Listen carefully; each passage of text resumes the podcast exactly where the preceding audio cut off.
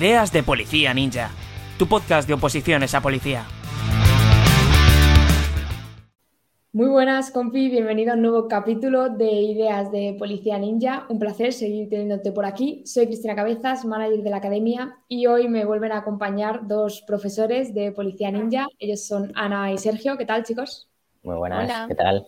Muchas gracias por acudir otra vez a la llamada. Y hoy eh, vamos a hablar de un tema, eh, bueno, que yo creo que los tres hemos pasado por, algo así, podemos aportar. Y además es, algo que, bueno, que se suele hablar cuando se empieza a opositar, sobre todo, o cuando te preguntan, más que cuando se empieza, cuando te preguntan, ¿no? El, hostia, ¿por qué? ¿Cómo es que estás opositando de repente, no? Entonces, eh, vamos a comentar sobre opositar por vocación o por otro motivo. Es decir, ¿por qué, ¿Por qué se empieza a opositar? o cuáles son las circunstancias que te pueden llevar eh, a, terminar opositando, ¿no? Y un poco eso, la diferencia entre el que oposita eh, por pura vocación, porque es su sueño desde chiquitito, prácticamente hay niños que con dos, tres años ya te empiezan a decir lo que quieren ser y, luego coincide con lo que realmente de mayores siguen pensando que quieren ser. Hay otros casos que no, que desde muy pequeñito te dicen, pues sí, yo quiero ser policía y luego con 18 años, ni hablar de ser policía. Hay de todo, yo creo, de todos los casos. Entonces, bueno, vamos a comentar un poquito cómo, lo vemos, cuáles son estos tipos de, opositores y si hubiese algún consejo que dar y demás, pues lo vamos viendo. Primero, para romper el hielo, quien se anime, em, ¿qué tipos de, opositores consideráis que hay en este sentido, en la circunstancia de, eh, oye, si es por vocación o no es por vocación, o un poco en qué momento de la vida se, da ese paso, ¿no? Se empieza a, a decidir opositar. Bueno, Em, quizá dos o a lo mejor uno intermedio tres, ¿no? Yo creo que está el que, en general, las oposiciones o los trabajos, mm. el que le gusta desde siempre, como tú dices, incluso, o el que le llama y tiene clarísimo que quiere ser, en este caso, policía, ¿no? Que lo tiene más que claro. Luego está el que a lo mejor le atrae un poco las condiciones laborales, que a mí también me parece lícito y me parecen importantes, ¿no? Y a lo mejor bueno, no lo tiene tan claro, le llaman algunas cosas, pero otras no. Y luego a lo mejor está el que no lo tiene claro. Es decir, que, bueno, de primeras a lo mejor sí le llama, pero hasta que no llegue, a lo mejor tampoco tiene claro. Incluso luego pasa muchas veces que nos pensamos que ciertas cosas son así y cuando las vivimos, pues a lo mejor resulta que no. Y no nos gusta, que también puede pasar. Entonces, en cuanto a la vocación, yo creo que es importante en general para todo porque al final la vocación que son, son ganas, ¿no? Son una llamada que tienes tú de alguna forma que te llama lo que estás haciendo, que vas contento a trabajar, que te gusta, que te llena. Entonces eso, siempre que tú sientas esa vocación por cualquier cosa que hagas, pues vas a llegar más lejos, vas a estar más cómodo, vas a ser mejor, un mejor profesional probablemente, ¿no? Ahora, que sea imprescindible, yo diría que quizá no, porque pienso que a lo mejor tú puedes hacer un buen trabajo también sin tener vocación no tienes por qué ser un desastre por no tener vocación, pero pienso que sí es que es importante, que no es imprescindible, pero es importante, porque te va a ayudar en tu día a día, porque te lo va a hacer más fácil y porque te va a hacer llegar de una manera más cómoda y con placer personal y profesional por lo que estás haciendo a ciertas partes, a ciertos puntos de trabajo que en el día a día a lo mejor no son fáciles y más especialmente en la labor policial, que si no tienes esa vocación pues te va a costar, te va a ser más complicado, no sé cómo lo verás. ¿Tú, Ana? También hay gente en la policía que, la, que entra y tenía mucha vocación y entra y dice, ¿qué hago aquí? Esto no tal, no sé qué, no sé cuánto. Y no, no solo, o sea, nos olvidamos muchas veces que, que, no hay que ser solo policía el que va en el Z y va a pillar a los malos. Claro. Sí, obviamente como poli siempre vas a pillar a los malos, o casi siempre, pero hay gente que encuentra su vocación en la división de formación, que encuentra su vocación, eh, yo que sé, siendo asesor de, mm, yo que sé, de lo que sea, que quiere dedicarse a temas de extranjería, que, bueno, que le gusta eh, también la, ayuda ciudadana, que le gusta hacer, pues, TikToks y cosas así, que la vocación, eh, es, es, es, que la vocación es, es todo lo que tú quieras, como tú quieras verlo. Lo importante es que tengas, lo que sí que te diría siempre, que si estás en ese punto en tu vida es muy complicado porque yo creo que todos hemos estado, que no hagas nada por, por inercia, que no hagas nada por, porque sí, porque tengo que hacerlo, porque es así como tiene que ser, porque, porque así me saca yo una carrera. y ha sido cuatro años. Y, otra. claro, o sea, al final mm, no hagas las cosas por inercia porque yo me di cuenta al tiempo de decir esto no, no es mi camino y soy relativamente, o sea, soy joven. Pero hay gente que llega a los 50 y dice, es que nada de esto era como yo, como yo quería o claro. Y eso es lo peor que yo creo que te puede pasar. Pero opositar es, un, es una decisión muy difícil que requiere muchísimas ganas, muchísimas... Eh, es que yo creo que si no sientes esa llamada es muy complicado estar tantas horas aquí sentada, tanto esfuerzo, tanta incertidumbre, tanto tal. Tienes que tener algo que te llame más allá de... Porque al final la gente que entra aquí, y eso es verídico comprobado, la gente que entra aquí por, por dinero, porque realmente lo único que quieren es mm, ganar dinero, así, a seca, sin un trabajo estable, ganar dinero, al final van a ir a otro, van a ir a otro sitio, porque esto es una fuente de dinero a muy largo plazo, es decir, mínimo vas a estar uno o dos años a verlas venir, así con los brazos cruzados a verlas venir. Eh, entonces, eh, la gente que entra por ese motivo suele existir. La gente que entra porque tiene un trabajo fijo, bueno, no me, tampoco, no me parece, no me parece mal. Es decir, está muy criticada esa gente y yo creo que te mereces todo el respeto que cualquier compañero se puede merecer Tú no tienes. Habría, que preguntar, habría que preguntar si no fuese obligatorio trabajar en la vida, ¿cuántas personas opositarían? ¿no? Por supuesto. Es que, es que, claro, cuando yo, pero hasta yo. Yo he, yo he sido consultora de recursos humanos y, y, yo tenía una compañera ahí que era su vocación. Y yo estaba ahí como un monigote diciendo, uy, digo, yo no siento lo mismo que tú. Digo, y no me sale lo mismo que tú, y no siento lo mismo que tú, y esto no, yo no voy a hacer tanto como haces tú, porque esto a mí no me sale. Es que digo, yo vengo, hago mi trabajo y me voy, ¿sabes? Entonces, ¿por qué no? Si es que has dicho, Has dicho otra cosa también importante, o que yo creo que es importante, que es, em, hostia, la vocación que crees que tienes y lo que luego descubres que te gusta más. Por ejemplo, eh, has puesto el caso de eso, una persona que empieza a positar a policía, que pilla su plaza, que entra, tal, y hostia, a lo mejor él, eh, mientras estaba opositando, o ella, mientras estaba opositando, eh, lo que más le flipaba era estar en la calle.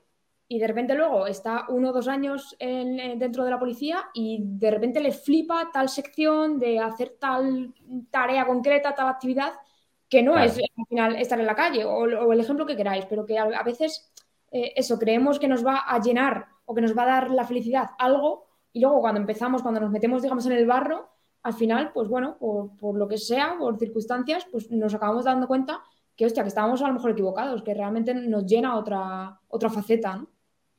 Hmm, o que incluso que no te gusta la labor policial, eso también pasa. Claro. Hay, de hecho, incluso por ahí youtubers y gente así relativamente conocida que eran mm. policías y que a lo mejor, bueno, encontraron otra faceta u otra profesión que les llenaba más y renunciaron.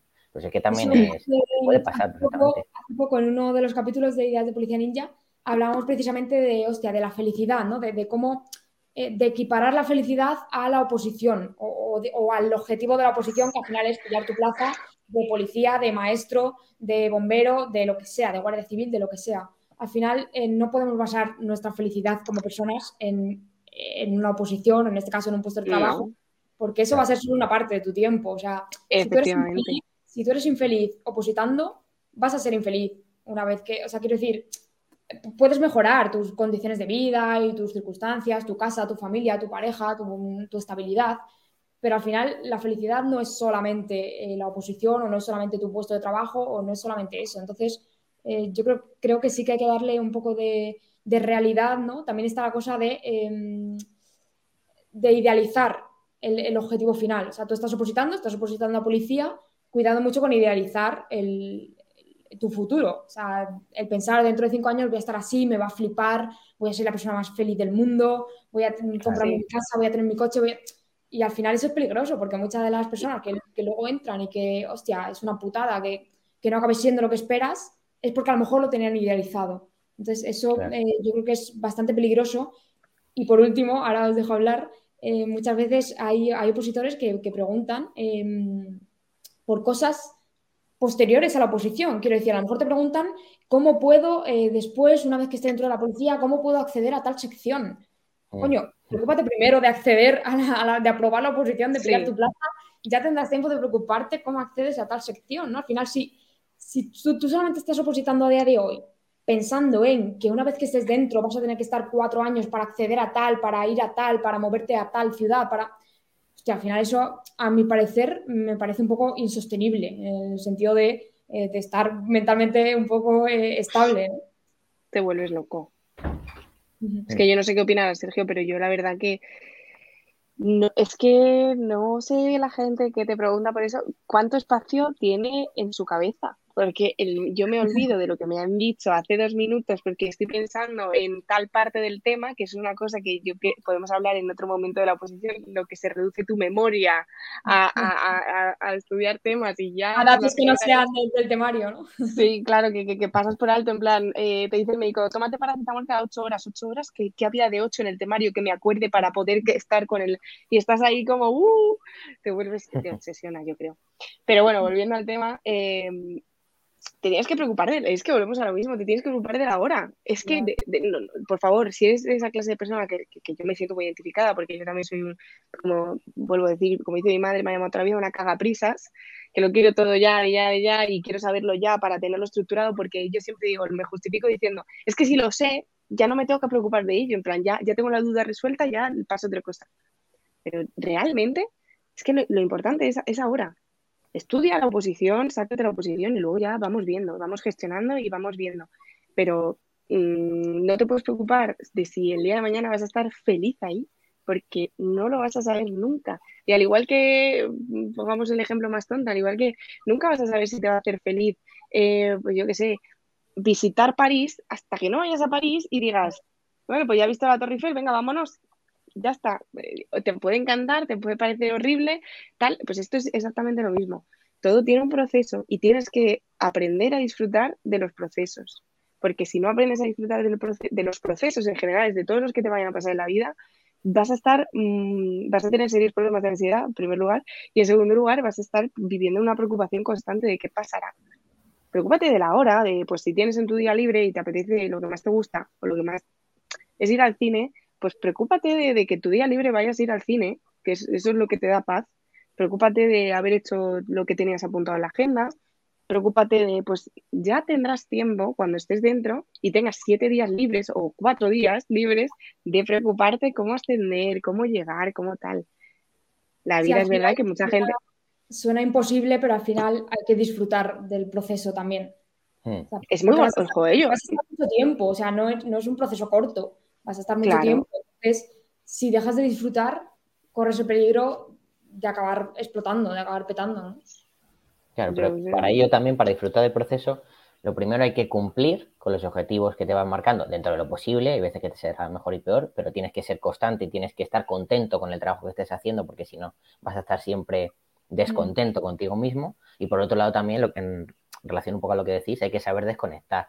Tú no puedes disfrutar estos, estos opositores, que yo conozco alguno también, que no hacen otra cosa, que solo opositan y es el 100% de su tiempo, un poco lo que decía Sana, de me dice el médico ocho horas, a ver qué ocho horas. Ese nivel de obsesión, hostia, claro, lidiar con eso y, estar así un año, en el mejor de los casos, dos, tres, sin parar, pues al final la cabeza te puede llevar incluso a que le cojas asco a la oposición y un trabajo que podías haber tenido, que podías haber ser bueno, que podías haber disfrutado, lo pierdas como hay opositores que también lo dejan por eso, porque se acaban quemando, porque no saben parar, no saben desconectar y no disfrutan del proceso. Es importante hacerlo. En cuanto a los objetivos que hablabas, eh, me parece importante remarcar que el objetivo no es aprobar la posición, eso está claro, eso lo sabemos, que el objetivo de todo opositor es aprobar no aprobar la posición, sino pillar plaza. Pero yo creo que es muy importante marcarse mini objetivos, eh, marcarse pequeños objetivos. Porque y realistas. eso es, si no al final no vas a ver la evolución. O sea, está claro que el objetivo final, digamos, la, pantalla final del videojuego es tener tu plaza. Pero antes de, para pasarte el videojuego, tienes que pasar por el resto de niveles. Entonces, esos pequeños pasos, esos pequeños saltos como objetivos, eh, yo creo que es fundamental precisamente por eso que decía Sergio. Sí. Sí, pero es que además, mira, yo por ejemplo, eh, el otro día eh, vi un, vídeo de un chico que decía que su trabajo era estar totalmente sentado, muy similar al del opositor, y bueno, que similar, pero él, no hacía nada de deporte, a diferencia de nosotros, o lo que nos puede pasar similar cuando ya pasamos las físicas, vamos a ponerlo. Y él lo que le había recomendado el médico para el dolor de cuello era levantarse y se había comprado pues una mesa de estas que se elevan con una cinta y todo y tal. Lo que pasa que claro, empezó por lo grande. Empezó diciendo, yo me voy a levantar y de pasar de 10 horas sentado voy a pasar 5 eh, horas andando en la cinta y trabajando. Claro. el primer día lo haces y el segundo también porque dices, joder, me la compré ayer, voy a hacerlo, ¿no? Pero ya la semana es un objetivo tan, eh, tan grande que si no lo cumples. Y lo que al final acabo haciendo era tener una, claro, una botella de agua al lado de la mesa y se bebía 5 litros de agua en su jornada. Y solo de lo que se levantaba a mear, ya andaba más de lo que andaba antes. Y es, pues, es una tontería que dices tú, madre mía, 5 litros y ir al baño. Pero ese chico pasó de andar a lo mejor dos veces al baño a pasar a andar, pues, 5, 6, 7, pues que son 15 pasos a su baño o 15 escalones o 15 tal, pero ya hacía algo. Esos los primeros dos meses. Los siguientes dos, pues ya sí, prueba, a levantarte. Luego prueba a andar. Luego, esto es un proceso y no debemos olvidar eso y tienen que ser metas cortas y realistas. Si eres una estudiante que acaba de salir de la carrera y es capaz de meterse un alto volumen de estudio de 5 o 6 horas, adelante. Pero si eres una persona que lleva sin estudiar 20 años, 15, 5, 6, 2, tienes que adaptarte y no compararte. Entonces, eso también tiene, te ayuda a continuar con la motivación, cumplir siendo realista. Hemos comentado antes también esa posibilidad de, eh, de hacer cosas por inercia, ¿no? O porque la, sociedad al final te dice que tienes que estudiar bachillerato, que tienes que estudiar una carrera, que luego tienes que trabajar, que luego tienes que no sé qué, que luego... O sea, como unos pasos muy bien marcados. Eh, ¿Qué diríais de esas personas, eh, vamos a ponernos 18 mm, años o 16 años, acaban la ESO y, no tienen vocación por nada. O sea, al final eh, eso, no es el niño que lleva cinco años diciéndote que quiere ser veterinario, o no es el niño que lleva siete años diciéndote que quiere ser bombero, o que quiere ser policía, o que quiere ser tal. Al final, esa persona que ya, digamos, que acaba el ciclo, de, el ciclo básico, digamos, ¿no? Acaba los estudios básicos y dice, hostia, ¿ahora qué? ¿Ahora qué me toca? Entonces, eh, muchos de ellos, eh, pues a lo mejor siguen haciendo bachillerato para poder opositar, pero no lo hacen con, la misma motivación, digamos, que el que tiene esa vocación, que es la que le impulsa muchas veces a, dar el paso, ¿no? ¿Cómo veis ese, caso? Yo creo que es que tenemos, en cuanto a sociedad en general, muy interiorizado que cuando tú sales de la educación obligatoria o sales de la ESO, de bachillerato, de la tienes que saber ya qué tienes que hacer con tu vida. A qué te vas a dedicar, eh, qué planes tienes de futuro, te vas a casar, a comprarte un perro, a, a tener hijos y a hipotecarte. vamos a adoptar un perro. Un perro adoptar, lo adoptar un perro.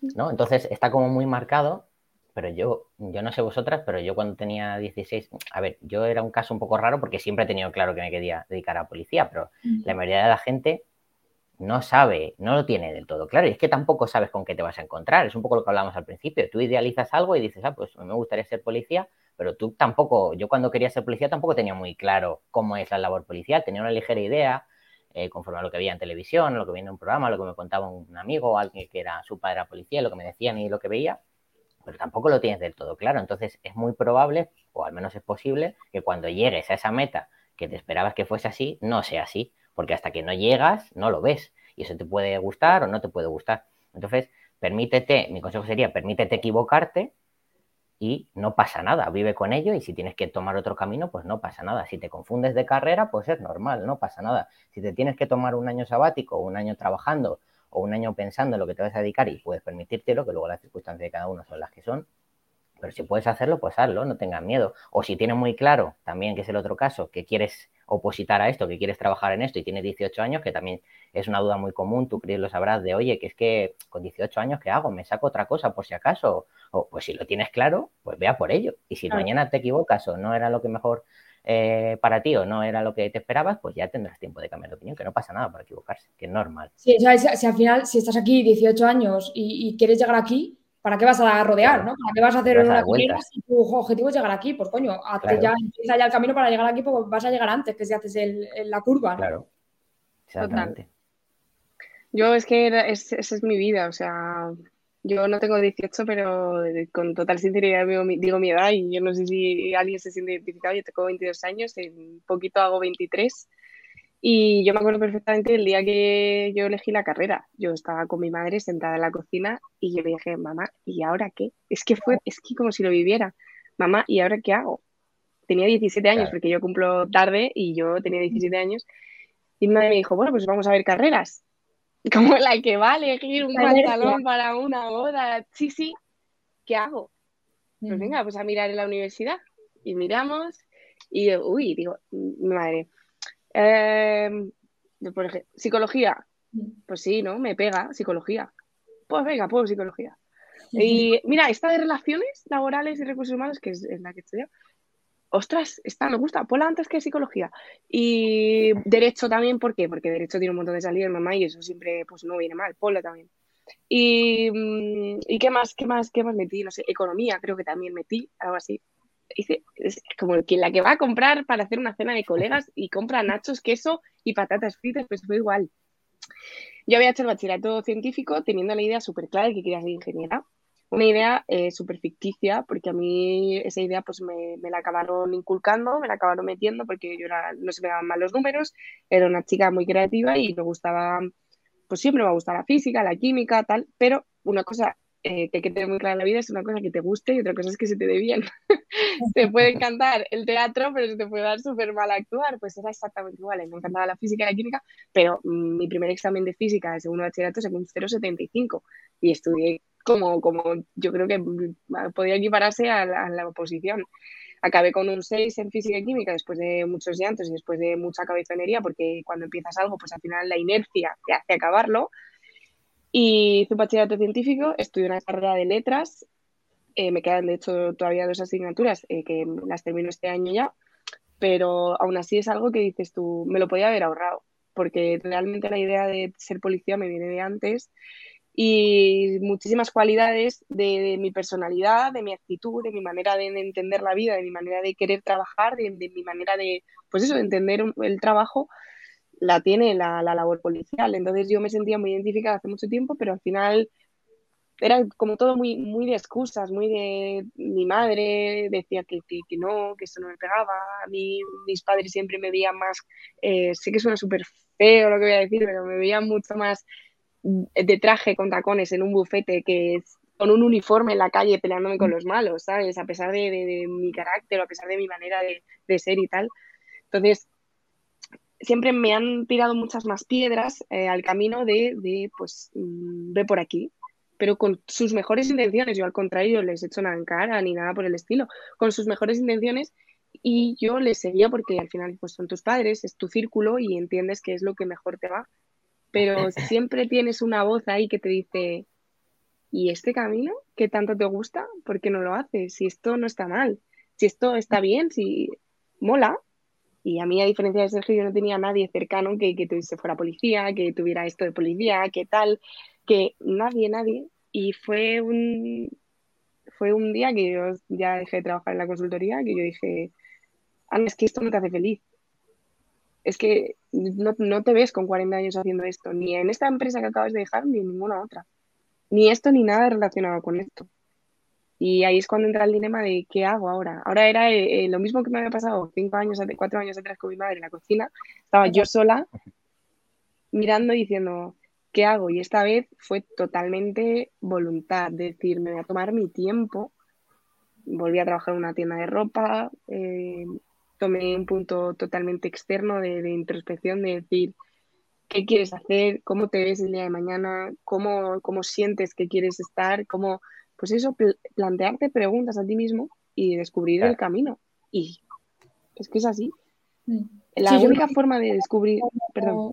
Como resumen un poco a lo que estáis comentando los dos, eh, yo creo que al final es, el consejo es no tener miedo a perder el tiempo, porque el tiempo no se pierde, el tiempo se invierte en unas cosas u otras pero y, no, o sea, estar parado X meses o un curso, como se suele llamar, no tiene por qué ser malo, de hecho todo lo contrario, pues puede servirte para, para recopilar ¿no? tus vivencias o para mm, asentar bien tu cabeza a todas las piezas y decir, hostia, pues esto es lo que quiero.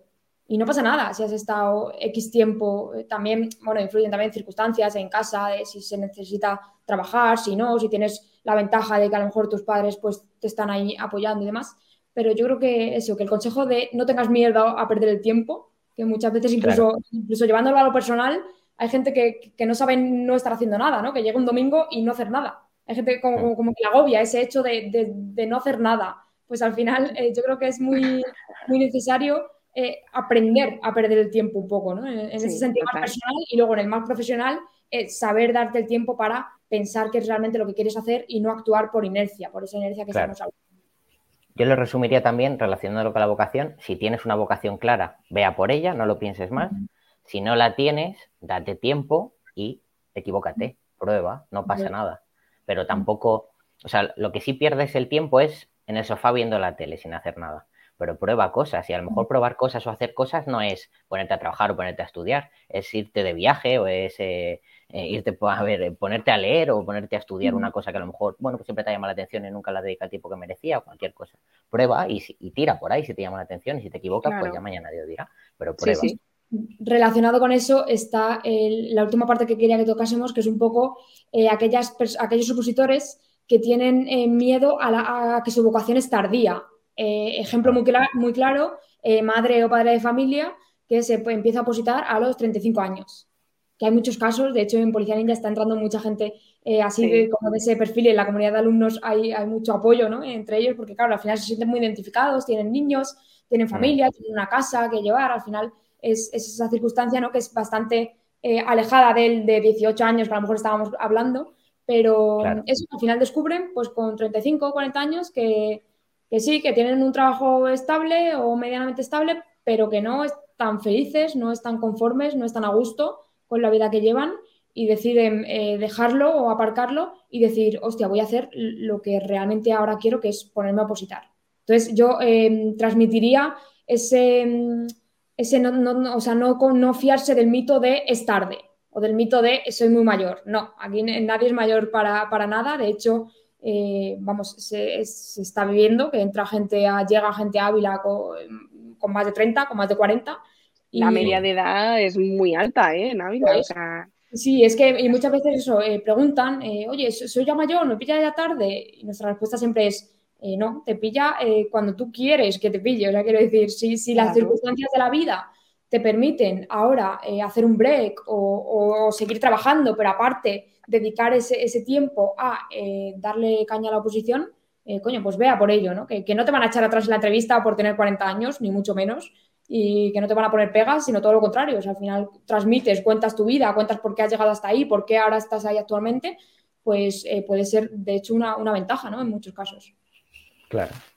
Sí, sí. Sí, sí, es que no, realmente la gente que, o sea, si eres esa clase de, si nos estás escuchando o viendo y eres esa madre, padre, persona que tiene más de, vamos a poner mi edad, 27, 28, 30, lo que tú quieras poner, y te da miedo realmente pensar la edad, enhorabuena por tomar la decisión porque tú tienes algo que yo no tengo, que es una vida muy estable y quieres cambiarla por completo. Eso es muy difícil y es para dar la enhorabuena, obviamente, por supuesto.